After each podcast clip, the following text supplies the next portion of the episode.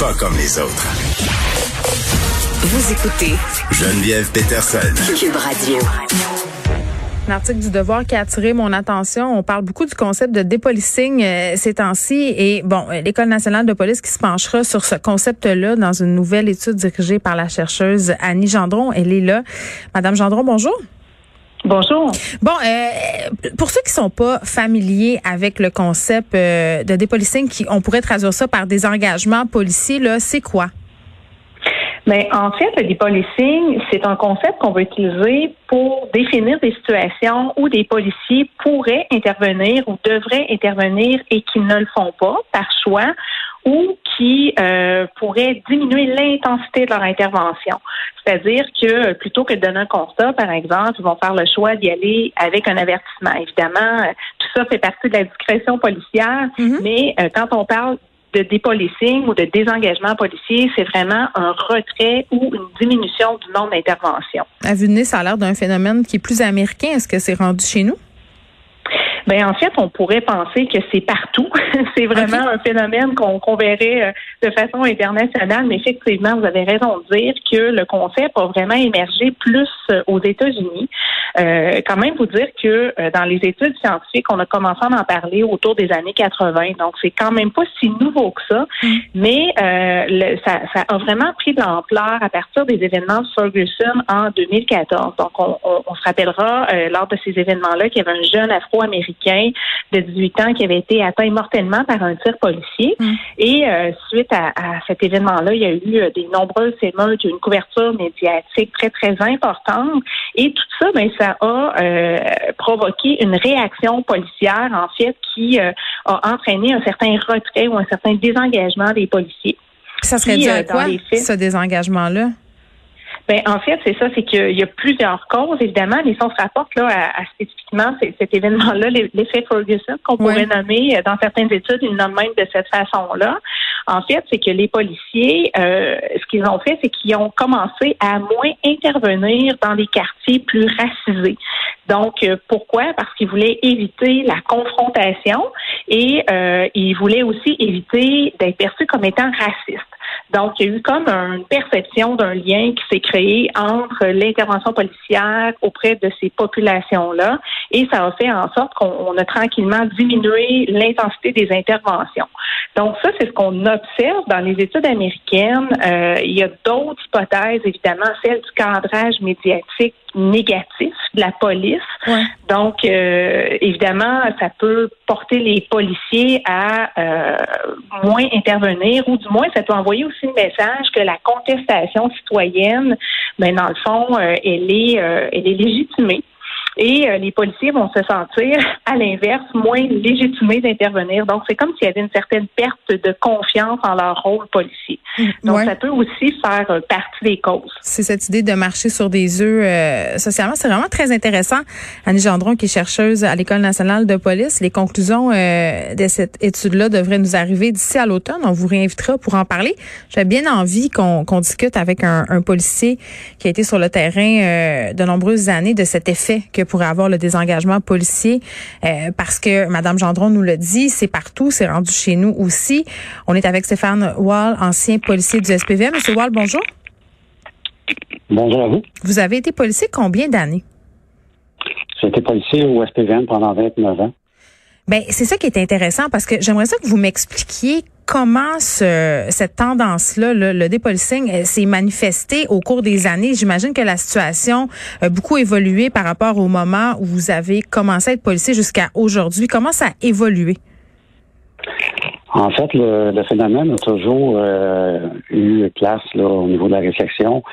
Euh, je vous dirais que depuis l'événement de George Floyd, ça fait environ neuf mois, neuf dix mois, mm-hmm. il y a eu vraiment comme une accélération euh, les mauvaises nouvelles, la, la manière que les, euh, les, les, sujets sociaux ont été traités dans les médias, euh, la manière que les nouvelles sont traitées, le mouvement des formes de police, des fois le manque de support de la direction ou politique vis-à-vis de l'ensemble des policiers qui font un excellent travail, ça fait en sorte que plusieurs policiers, présentement, moi c'est ce qui m'inquiète personnellement, euh, J'avais entendu autant de commentaires aussi négatifs sur le travail policier.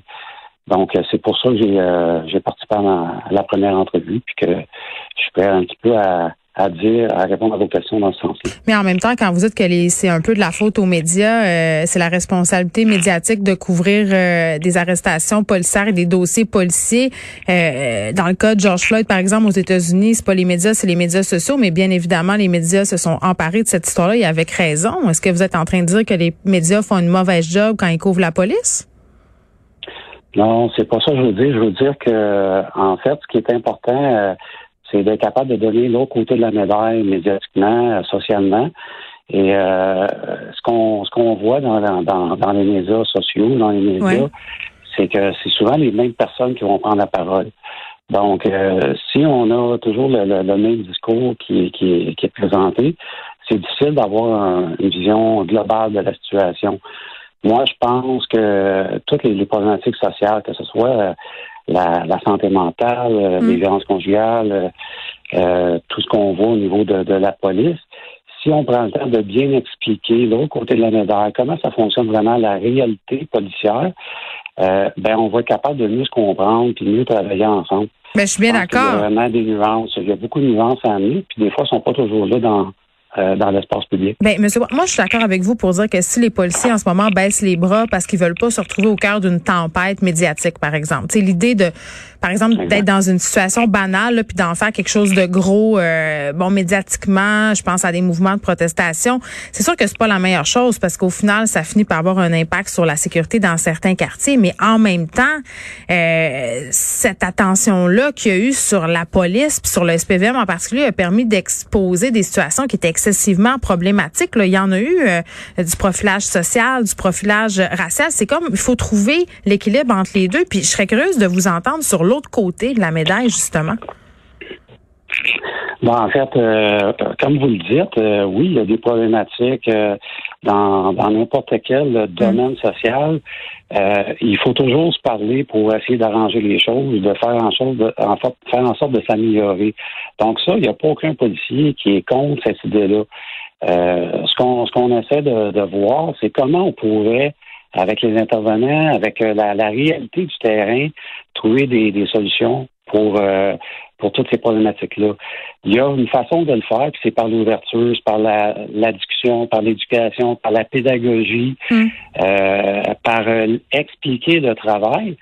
Puis cette, euh, cette transparence-là, cette communication-là, euh, si on est capable de le faire au niveau des communications, ça va être beaucoup, beaucoup plus facile de comprendre parce que la majorité des policiers, lorsqu'ils interviennent, quand on regarde le côté positif, mhm. euh, ils interviennent des, millions de fois par année. Puis la majorité du temps, ça se passe bien. Exemple, dans le dossier en santé mentale, euh, on réussit la majorité du temps à convaincre quelqu'un qui va être en crise euh, d'aller à l'hôpital, d'avoir les soins nécessaires mhm. sans que ça dégénère.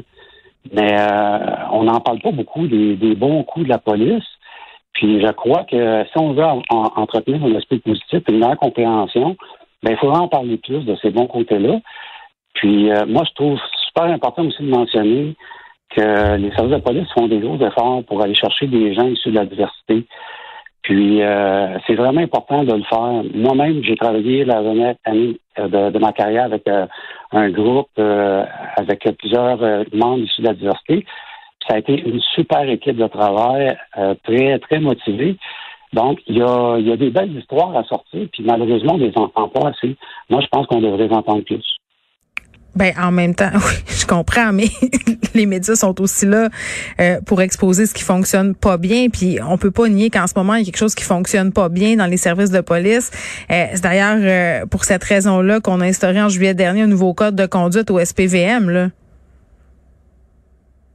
Oui, effectivement. Euh, il, y y avait un, comme, comme on sait, c'est euh, un sujet qui, euh, qui, qui, qui est à l'actualité depuis plusieurs années, les interpellations.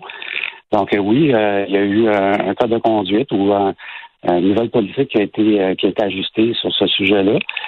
maintenant, il faut laisser le temps aux, à ces, à ces politiques-là de se mettre en place, de regarder les causes en arrière de ça qu'il faut pas oublier, c'est que le, le, policier ne, répond, n'est pas là juste en répression du crime.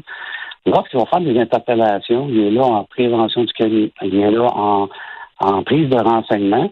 Puis souvent, les policiers vont intervenir. Je, donne, je vous donne un exemple euh, précis d'une problématique sociale, euh, le proxénétisme. Euh, c'est normal que les policiers veulent euh, faire des enquêtes pour tenter de retrouver des, euh, des fugueuses qui, euh, qui sont sous la sous le joug de, de. Donc, ils font leur travail, ils essaient de, de, de vérifier. Des fois, oui, ça va arriver qu'ils se sont trompés, mais ça, ils n'ont pas la vérité infuse. Pour être capable de retrouver des fugueuses, pour être capable de retrouver des, des victimes potentielles, euh, ou aller chercher du renseignement qui va conduire à aller chercher éventuellement ces, ces filles-là qui sont exploitées, ben ça prend des policiers patrouilleurs qui vont faire des interpellations, des enquêtes, puis qui vont prévenir le crime, qui vont. Euh, OK, mais on peut pas arrêter une personne, M. Wall, sous la simple présomption ou euh, de, de, de la voir puis de dire ah parce qu'il conduit telle sorte de voiture et qui est telle race, ok parfait, j'ai une raison de l'arrêter. Je veux dire, c'est important qu'on ait ce nouveau code de conduite là où les policiers sont obligés euh, d'avoir une raison justifiée pour faire une interpellation citoyenne. Je veux dire, à un moment donné, c'est juste la grosse logique. Ben oui, je ne pas ça dans le sens que euh, la formation qui est donnée aux policiers, c'est de se baser sur des faits observables. Donc, euh, si on est capable de justifier, d'avoir des motifs, d'avoir de, des faits devant nous, euh, qui font en sorte qu'on est motivé, puis qu'on veut aller euh, euh infirmer ou confirmer nos, nos, nos, observations, ben on va être justifié d'aller interpeller qu'il faut faire attention. Euh, on a la justification élastique, M. Wall. Je m'excuse, là, je me rappelle d'un cas, euh, il pas si longtemps, où on a interpellé un homme avec sa fille dans sa voiture qui s'en allait chercher un T4, un noir dans une voiture de luxe. On l'a menotté. C'était quoi les raisons? Écoutez, je peux pas vous répondre sur ce cas spécifique-là parce que je j'ai pas j'ai pas les faits. Euh, une chose est certaine, c'est que la, la majorité des interceptions de routine euh, vont bien se passer. Donc, qu'est-ce qui s'est passé cette journée-là? C'est oui. difficile d'écrire ici. Est-ce que est-ce que est-ce que le ton a monté? Est-ce que les euh, euh, les gens se sont mal entendus? C'est difficile à dire, mais une chose est certaine, c'est quand les policiers interceptent un conducteur, quand tout le monde reste calme, 99,99% mm. du temps, ça va, ça va bien se passer. Est-ce que vous êtes d'accord avec moi pour dire qu'il y a un lien de confiance qu'il faut rebâtir? Ben, à ce niveau-là, je vous dirais, euh, dans, dans l'article qui, qui, qui, va être sur le site du Journal de Montréal. Euh, oui, vous avez écrit une lettre qui va paraître euh, demain, je pense, c'est dans la section Faites la différence, n'est-ce pas? effectivement. Oui. Euh, ce, qui, ce qui, moi, moi, ce que je suis, euh, je suis partisan, c'est beaucoup de ne de, de pas faire d'amalgame, de ne pas généraliser. Okay. Puis quand il y a un sondage léger qui est sorti dernièrement, à l'effet que la 76% de la population avait confiance en ces policiers.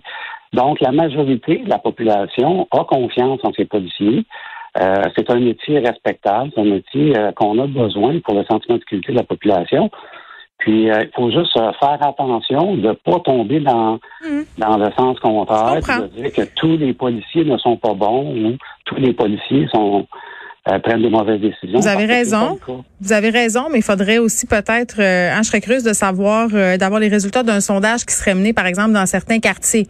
Fort est à parier qu'on n'aurait peut-être pas le même résultat sur la confiance des citoyens envers la police, mais comme je le disais, vraiment, il y a, il y a c'est pas juste moi qui le dis, là, c'est différents directeurs de police, euh, c'est plein de gens au gouvernement qu'il faut rebâtir ce lien de confiance-là. Mais ça va être très intéressant de vous lire demain dans le journal de Montréal, Stéphane Wall, qui est ancien policier du SPVM.